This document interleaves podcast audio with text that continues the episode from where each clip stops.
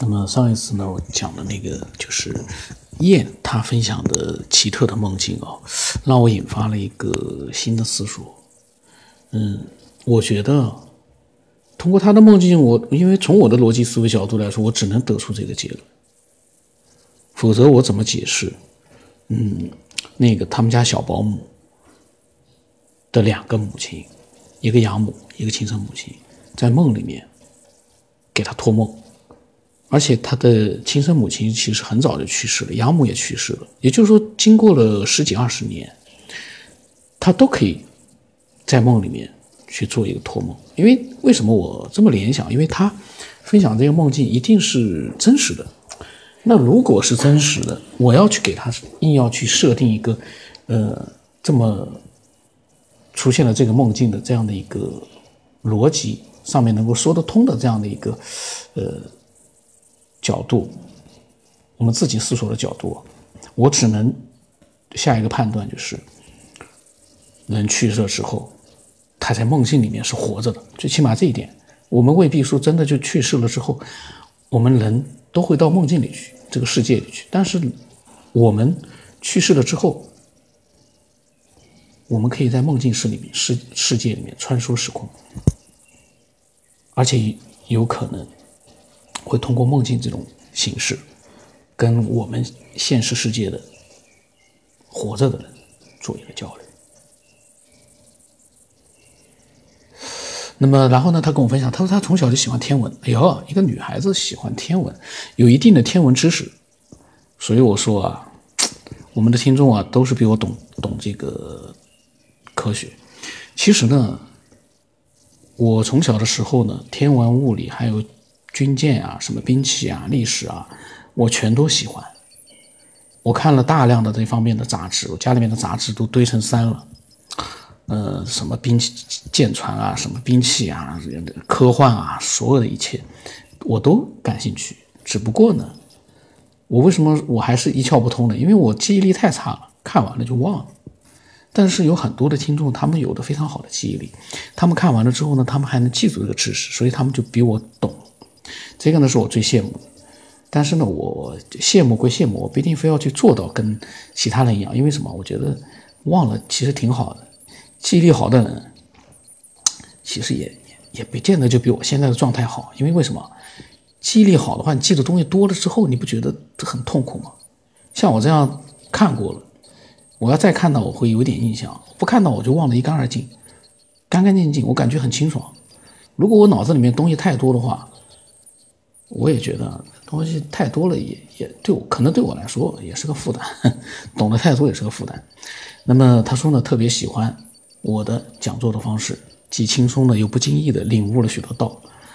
哎呀，多好的一个听众啊！虽然我是说，呃，说我不好，我嘛，我肯定一般来说我会会，他如果喷的话呢，我会去怼他一下。但是说我好。我一般很少去录出来，但是现在我又觉得呢，有的时候该录还是要录一点。为什么？要让那些喷子和网络流氓明白，我们这个节目是有很多人参与到里面，而且是很多人已经知道了这个节目的价值和意义了。只有那些流氓和喷子呢，他们啥都不懂。那么他说还有个事，多年之前他们在一个工地劳动。晚上呢没有事情，就四个人呢打扑克。他们坐在一个车间大门口，当时他的位置正好背对着敞开的大门。结果呢一打就打到了快十二点。然后呢他清楚的记得外面有一轮明月。突然他的背被人猛拍了一下，他本能的就转过身出门看是谁打的。但是月光之下没有任何人影，其他三个人在他旁边绝不可能。当时呢，他们开玩笑说是鬼打的，让他用冷水浸泡米饭撒出去。他呢，因为害怕，他照做了，冷水浸泡米饭撒出去。哦，用这个办法去驱鬼啊，喂鬼吃米嘛。然后呢，然后半个月的锻炼结束之后呢，他回到贵阳，他初中最好的闺蜜陈梅。那我们这个听众为什么我说她是真实的这个经历啊？她把她闺蜜的名字都都写出来了。这个，这个，所以我说我们的听众都是，嗯，都是非常好的。跟网络流氓他们不一样的就是我们的真实啊。网络流氓连自己的身份他都造假，一个人有好多的号，在网网络里面啊，一个人有好多号，轮番的用那些马甲来做那些低俗之极的那种留言，而我们的听众有很多听众哦，他们在跟我分享的时候，他们都把自己身边的朋友和亲人的名字，有的时候都会把它真实的写进是写进去，这个真实度，所以说呢。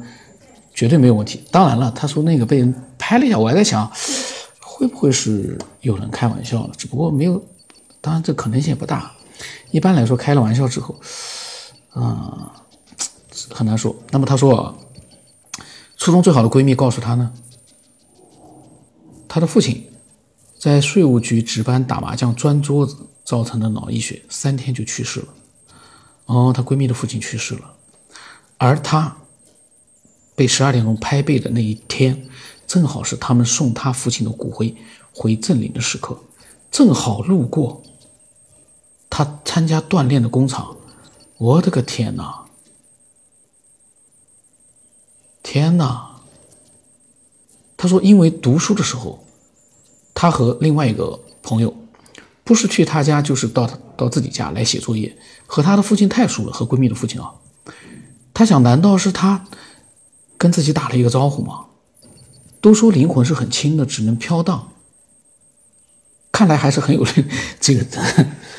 我突然之间我觉得挺他那个写的这个挺有意思。他说，嗯，都说灵魂是很轻的，只能飘荡。他说看起来还是很有力量的，起码他的经历是这样的。他说，老师这个事您会怎么看？刚才我笑是因为他就是在思考，嗯，我觉得因为他很真实，所以我觉得突然觉得，哎呀。这样的听众实在是太，嗯，太好了，因为他说灵魂很轻，只能飘荡，但是拍的那一下呢，确实有分量啊。这件事情，因为我刚才看到说他父亲，呃，正好是那一天拍背的那个时刻，路过他参加锻炼的工厂，这个巧合是不是有点太巧合了？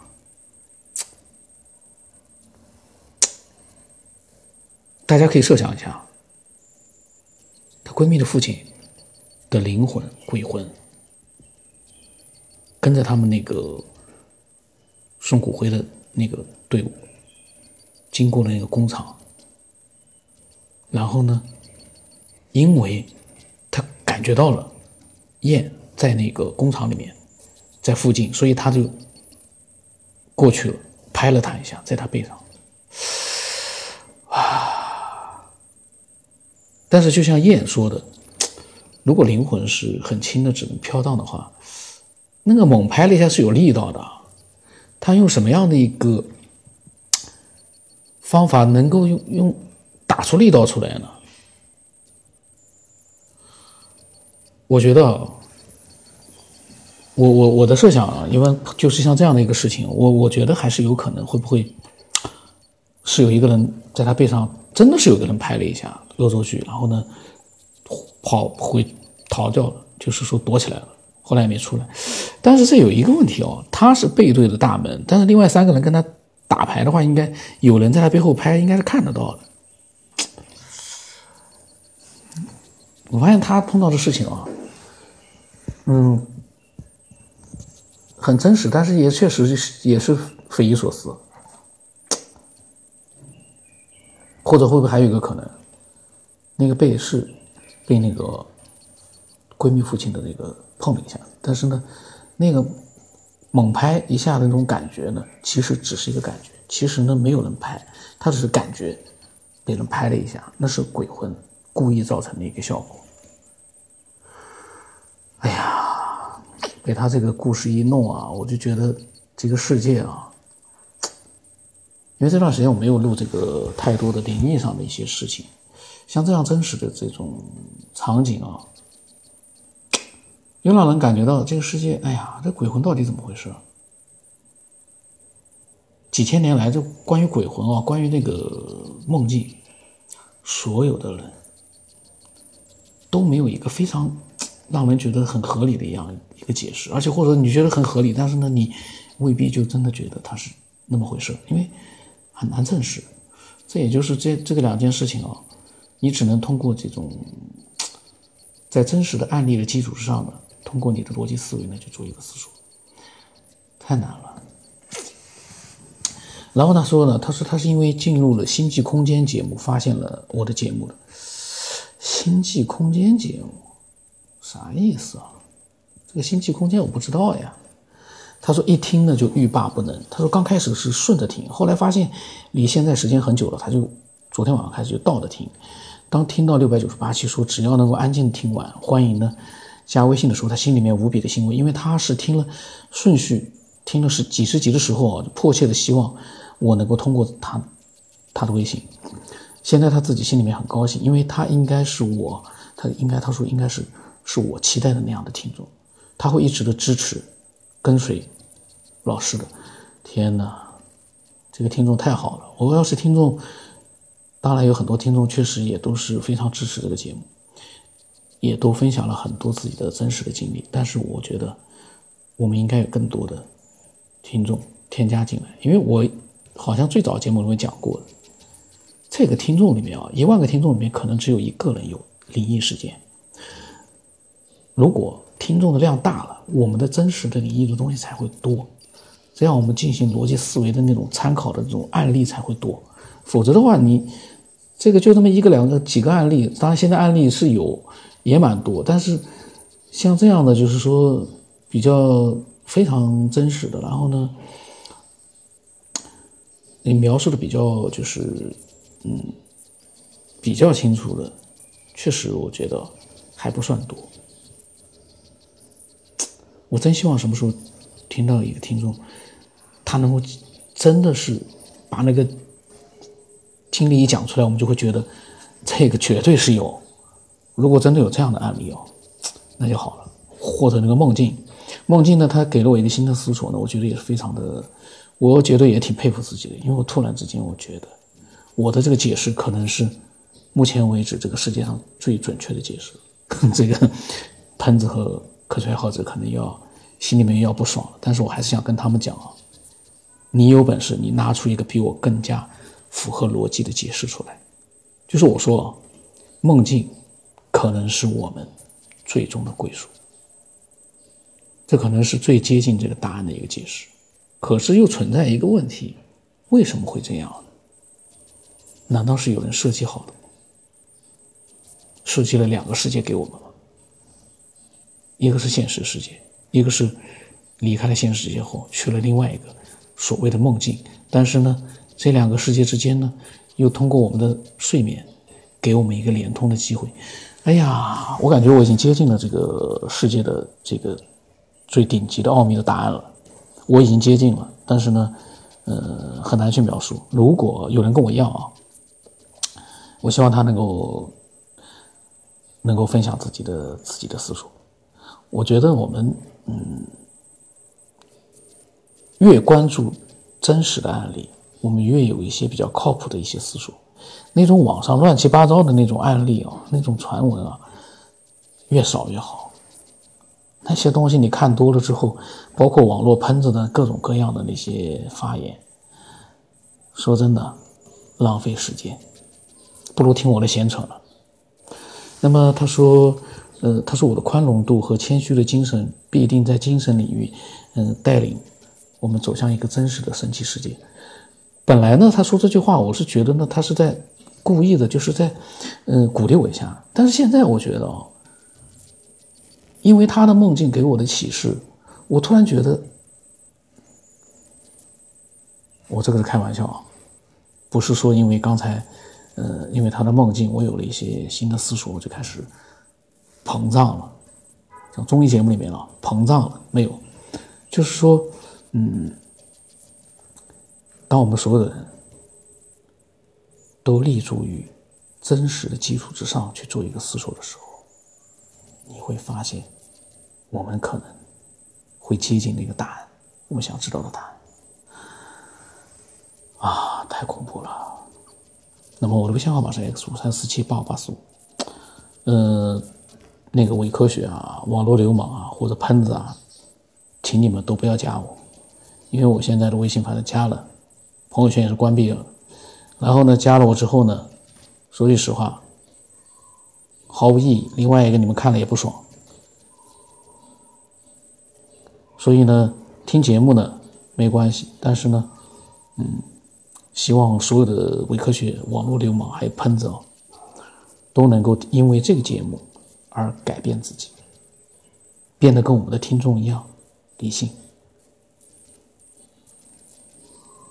独立，然后呢，尊重。因为真正的这个节目的听众都懂得尊重其他人，这是这其实这是我做这个节目最终的一个也要做到的一个点，就是除了思索之外，因为这个思索，大家懂得了。互相之间的一个尊重。当然，我有时候做节目，因为我有不不认同的想法时候，我可能说话有的时候可能会稍微的过头了一点。但是呢，那个不是不尊重，那个是没办法。那个录音你你怎么办呢？录音里面我不能像日本人一样天天就是点头哈腰的，就是那样也不行呀，也要有点自己的想法把它表达出来。表达的时候呢，可能语言文呃用的时候，呃用的这个表达的这个内容。